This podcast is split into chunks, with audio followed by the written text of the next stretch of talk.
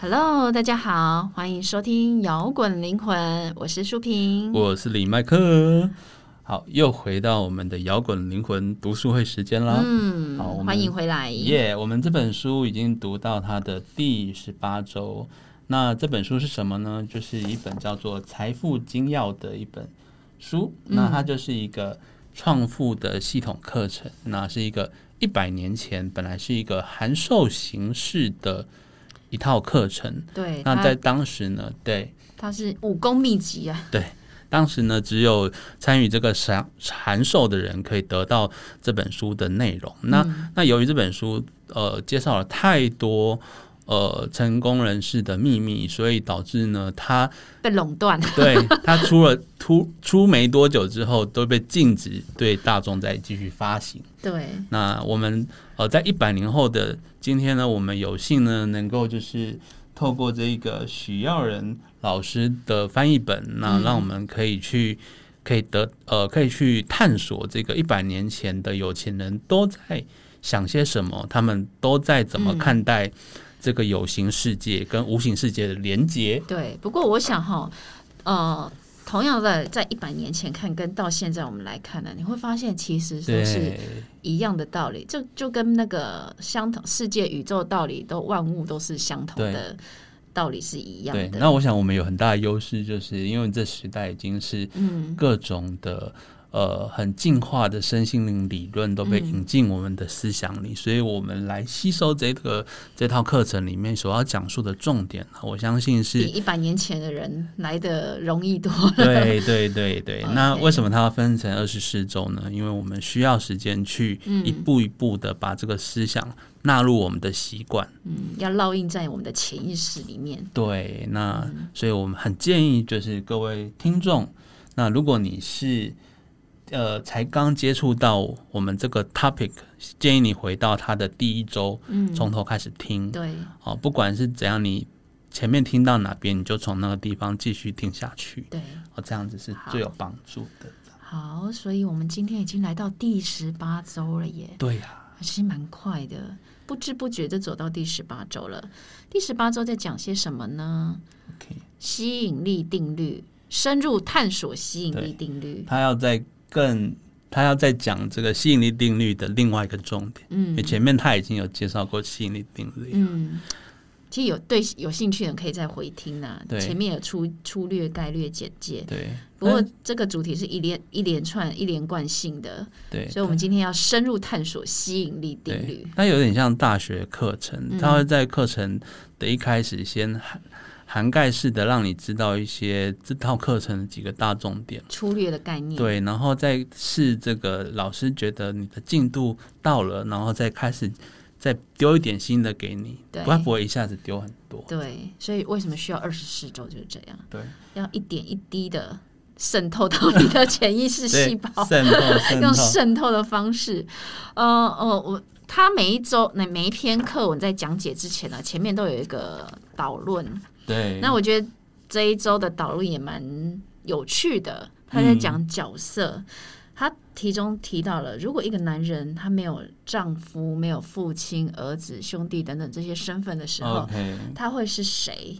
就是说，一个人如果没有了这些角色扮演的时候，他会成为什么？ OK，如果他在这个社会里面没有跟别人产生关系，嗯，没有因为这个关系带来的身份地位，嗯，的定位，那他到底代表什么？对，那一个人的存在性就会怎怎么样？因为我们身为而为人，其实很难摆脱这些角色扮演吧。对那但是你的这些角色扮演是决定你跟整体或跟他人、跟社会之间的关系是怎么样。你所有跟这些自己与外在的连接，那这些关系又建构出了整位所谓的就是整体环境。你如何能够是这个世界上的一个独特的个体？嗯，那这个这个独特性是跳脱你的物体上的独特性。对。那物理上每个人当然都有不一样，但是他强调的是一个关系上面的独特性。对，这这就是在讲个体化，因为我们人的成整个成长过程，呃，跟环境其实是息息相关的对。你从这个环境整体中取得你需要的一切，然后再去个体出差异化，长成你自己样的样，你自己的样子。对所以有时候我会在想，呃，你的环境呈现什么样子，或者是你长成什么样子，这个如果要套到我们今天讲的主题的话，其实来自于吸引力定律，对，很神奇，很妙，很因为我妙，们我们都会觉得说每个人不一样这件事情是理所当然，对但是他告诉你，他告诉你这个不一样背后的原理是什么。对那我们本来想说，好像你要讲原理，它总是会有一些很复杂的东西，没想到它这么单纯，就是他说会造成这些不一样，就是吸引力定律是对唯一的方式。对，那各位如果有听我们前面的周数的话，嗯，应该会心中会有一个概念，就是我们讲到吸引力定律，主要是说，嗯，它可以透过你思想的渴望来去吸引到你所需的一切资源，对，这是吸引力定律的第一个特嗯征。那今天要跟我们讲吸引力定律的第二个特征，竟然是嗯，吸引力定律是这个宇宙产生差异化的唯一方式。嗯， OK，这意思是说，你的环境是来自于你思想的创造，对。所以呃，你给出什么样的思想，那产生每个人所过生活之间的差异就不同。就是说，你如何在这有形世界中对，展现出的思想，就是成就了你的环境。就是我们讲的心念嗯化作实相。嗯，对，所以说，你这个你的你如果希望你你的这个实相是好的话，那当然就是说你要对这个宇宙有一个正这个宇宙法则有一个正确的认识。嗯，对，所以每个人的差异在于说他对于这个法则的认识的程度的不同，以及这个思想透过这个宇宙法则显化在你的周遭人事物的的过程，还有它的产出的不同。诶，我在读这一篇的时候，我就想到了一个名词，叫做量子纠缠，你知道吗？哎呦，哎，这个我知道。对，在远古时代，我们都会认为就是万物皆有灵嘛，对不对？所以对于生命跟万物的敬仰是其实是凌驾在个人之上的，嗯，然后后来才会慢慢形成宗教信仰，对，那后来才有很多科学家慢慢去推翻这些远古时代被深信不疑的理念。然后那时候在欧洲就掀起了很多的所谓的科学革命，呃，比如说 OK 像最早的大家都知道牛顿啊、笛卡尔啊、哥白尼等等的，然后甚至到二十世纪初有爱因斯坦的相对论，然后一直到这几年的量子物理。那我觉得量子物理学让人类对于那种物质的结构跟物质间交互作用的见解完全被改变。对，嗯，那就是有点推翻两百年前那个科学革命对，要讲的事情。对，那什么叫量子呢？就是当我们在呃两个粒子之间，如果呃就算离得很远，那你只要单独干扰其中一个的话，它还是会影影响到就另是外一个。有例子关联的两个量子，即使它摆的十万八千里远，对这一个做了什么样的改变，另外一个也会完全一模一样，对，这个叫做纠缠嘛。就是量子纠缠， 因为它们纠缠在一起。对，所以这告诉我们什么呢？我们为什么环境跟个人有关？因为每个人的对意识、看法、观看事物的角度，都会影响到你的环境。对所以人的意念、想法跟环境是互相连接影对响，的。还有刚才刚才苏萍讲的那个，我们从远古时代到现在的过程啊，嗯，我我我刚才做一个旁听者，我想到我有一个想法，就是说，它其实像我们一开始在原始社会，我们我们对于任何万物都是尊敬的嘛，因为我们嗯相信万物皆有灵。那对其实万物皆有灵这件事情也是对的。嗯，那但是因为随着文明的发展，我们慢慢的焦点移到别的方向去了，移到我们各是各自的部落、各自的文化去创造不同的神去敬拜。对，就是我们开始从我们相信万物皆有灵这件事情偏离掉了，嗯偏离到对呃少数单一的神的敬拜，对，就是我们的焦点开始模糊。然后到后来呢，因为这个过程越来越迷信，所以导致后来就是到某个程度又开始有一个科学的时代。哼哼就是大家开始说你不要再迷信了，因为你太迷信了嘛，所以创造出科学，对，开始一切东西都要以实证。就要以科学的角度就来是看，你要有实验证明，我才相信是真的。这也是一个人类要抓回重心的一个过程。嗯哦，所以才会说，因为当然一开始一定是我们的科技没有办法证明万物皆有灵嘛，嗯，所以才会觉得这些迷信。但是到现在我们量子力学出来出现了所以我们终于相信，真的 就连一个量子、一个粒子，嗯，它都是有灵性的存在。就是说，其实他们发现测量粒，其实科学家在测量粒子之间的移动的时候，就是发现它的移动方向跟测量者的想法意图有关，对这是非常呃很大一个重大发现，就是说你的意念跟你会影响到你的周遭环境对，那你的周遭环境跟你的意念是互相联动的耶，对这很是一个很重大的发现，对，而且跟各位这就是在再讲一下，就是我之前也有讲过，他那个实验就是说。科学家发现，就是当你观察这个量子的时候，嗯它就会以不同的方向去运行，然后，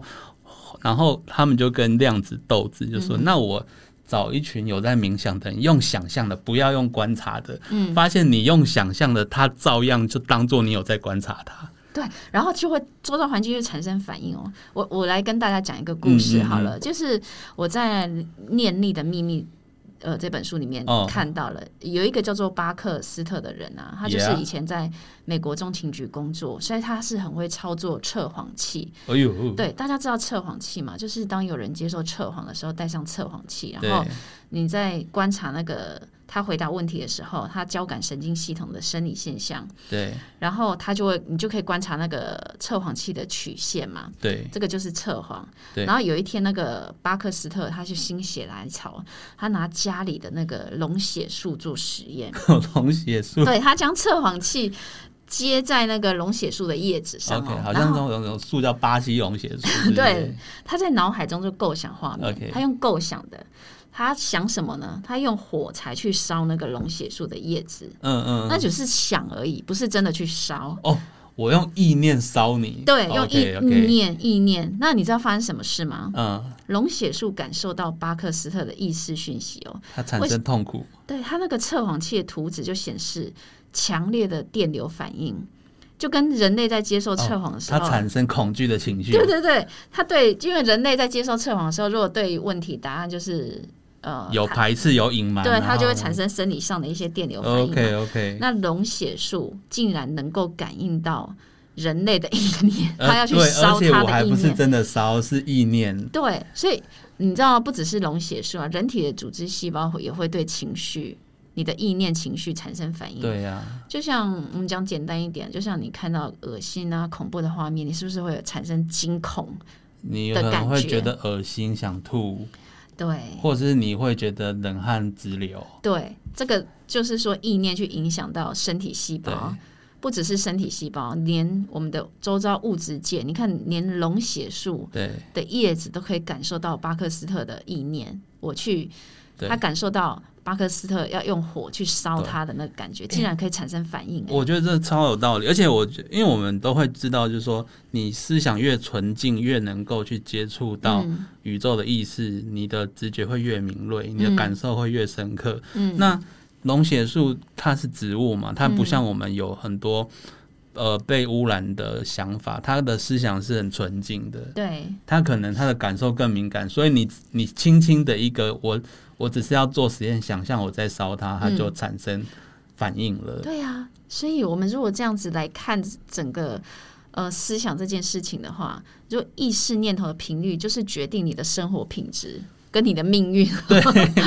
因为你的意意识会创造出你的生命实相嘛，所以你目前的对环境幸不幸福、快不快乐、悲伤、烦恼，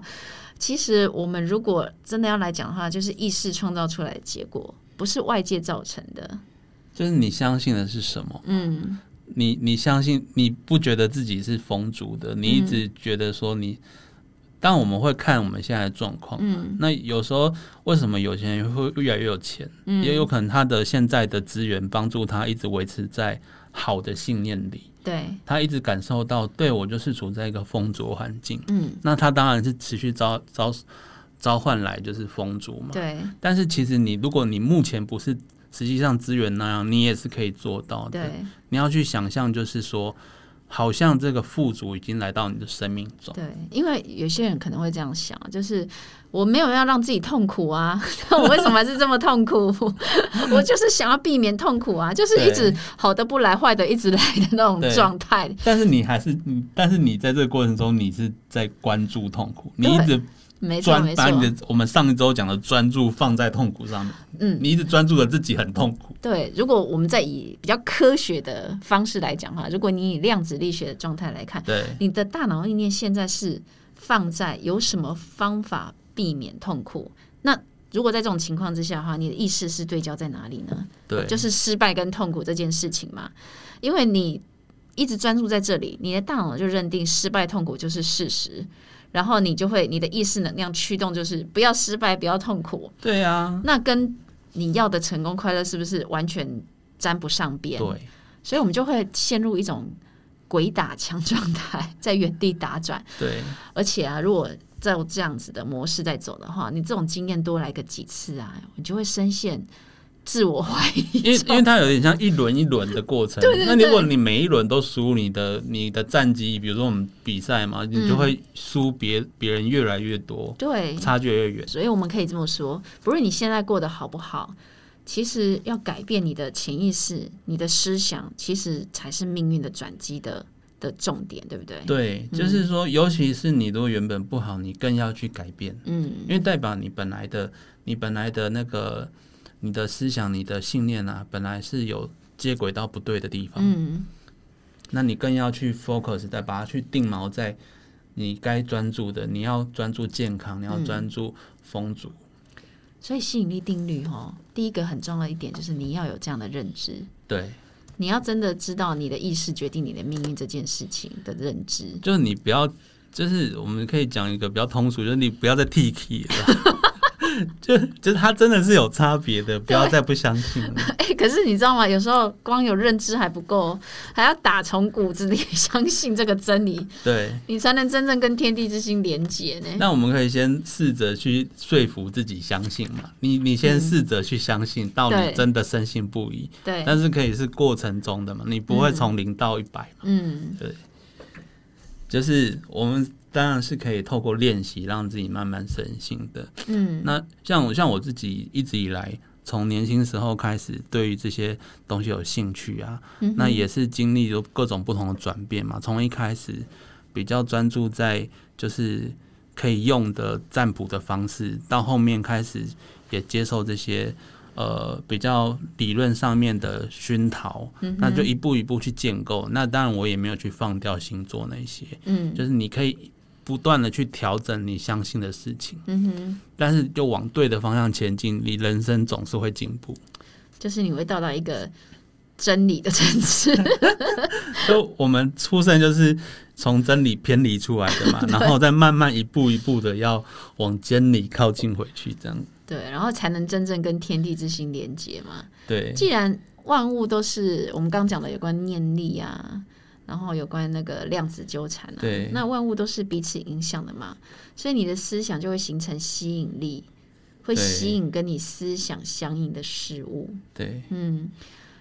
所以呢，就有个很重要的一点，就是要怎样真正实现你的理想渴望呢？如果你的思想是符合自然律的，什么叫做自然律呢？正向的、互惠的，然后发出对。爱的频率。自然律就是说，它的就是说，这个宇宙所有的一切都是跟源头是一体的，嗯所以你对任何事物是爱有爱的，嗯是对任何事物都有对整体有帮助的，你的愿望就会很顺利的实现。嗯这也是吸呃吸引力定律一个很重要、很重要的对，其中一点重所以要的反元过来、素啊。，如果你是自私的，他就会有各种阻力、啊。嗯，所以我们可以这么说吗？情绪跟感受也是要求呃潜意识将实相显化的一个重要关键哦。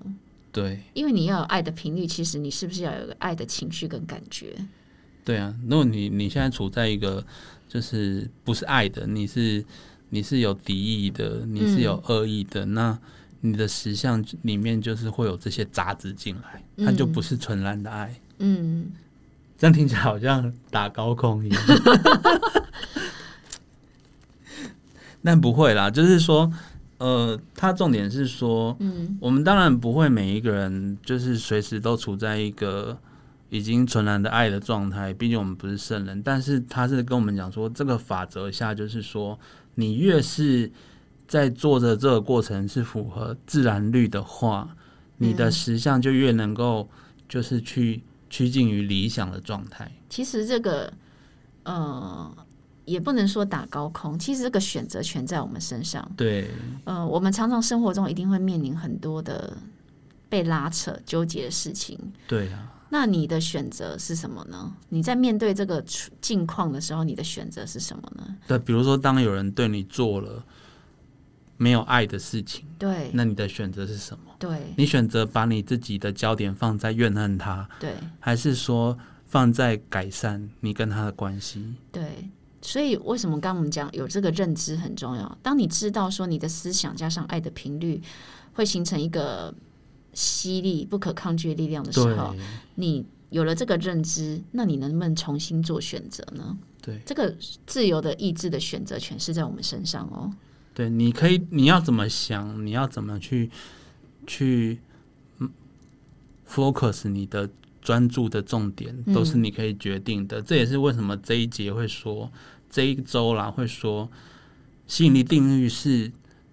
这个宇宙有差差异化的关键。嗯，原因就是说，有的人他选择用爱的方式去处理事情，对有的人选择用怨恨，对那他们的人生活就会天就是天差地远。对，因为书中有一句话讲说，思想就是心灵的动态相位， 所以你在对一个什么样的动态相位呢，就跟你选择什么样的频率思想有关。对，而且这这就是这么怎么说呢？我们讲就是吸引力定律它怎么运作，它就是透过你的思想去吸引到你思想相应的人事物。嗯那我们的思想都不会完全一样嘛。嗯，所以我们每一个人会因为这样去产生这个有独特性的。我的人是怎么样独特？嗯我的我遇到的家人，我遇到的朋友，我我的经济啊，我学到的东西都会跟另外一个你不一样。就是也也就是说，宇宙万物是回应跟它频率一致的震动啊。对，那、嗯那当然、啊，你你如果说频率差不多，呃，在那一个阶段的人，是不是容易遇到一起变朋友？你也可以讲是同温层。对， 同类相吸。对所以如果你你的同温层是高频率的，那你留在同温层很好很好啊，你你没有必要离开这我个们可同以温层、啊。观察自现在周遭的环，如果你对这个不是很了解哈，你可以现在观察你周遭环境的人哦，对嗯，他们是属于比较正向的还是负向的，对然后你可以由外界环境去反思现在自己的能量状态是怎么样。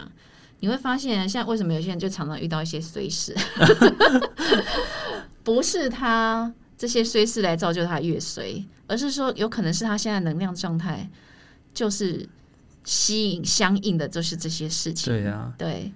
就是说能量不同会产生有形的形体，这就是吸引力对定律。我我有时候我们会听到有的人就是发生随时之后，他有一个哀嚎，就是我我到底是怎么了？我怎么会让自己落到这个境地？这 对诶、这句话很有道理，对就是你真的要去思考，你是为什么会让自己变成这样？对，所以为什么我们刚刚讲说你有这个认知很重要？你有了这个认知之后，你就可以重新去思考这个问题，对而不是一直朝着旧的模式嗯对思考模式去走，对你才有办法跳出来嘛。对，如果你你的你有去认知的话，刚才的那一那一段哀嚎就会是你的一个转机，没错，因为你意识到你你一定是大方向错了才会变成这样，所以你就会开始调整。嗯。然后任何的调整，只要愿意开始，都不会嫌晚。对呀、所以今天大家对于吸引力定律有没有更多的感 觉？对我们这一周就是学到吸引力定律，不只是用来吸引资源，对它会产生你的生活跟别人不同。对所以你如果有正向思考，你就可以让你的人生是正向的。那当然说，我们每个人都不会是已经一百分的状态，因为我们没有人是圣人。嗯但只要你愿意调整，嗯你的成长都可的开始都永远不会嫌晚，嗯，然后都会有机会往好的方向走。对，别忘了哦选择权在我们身上。对，嗯，摇滚灵魂要祝福大家喽，大家一起往更好的方向走。一。直吸到好的未 来对，好，OK，那我们下周见喽，拜拜，拜拜。最后的最后，感谢大家收听我们的节目。如果你喜欢我们的节目，欢迎到 Apple Podcast 或 Spotify 订阅我们的节目，也别忘了给我们五星评分、留言鼓励哦。五星五星，明天又是上班日啦，让我们大家一起坚强的面对吧。我我们下周见。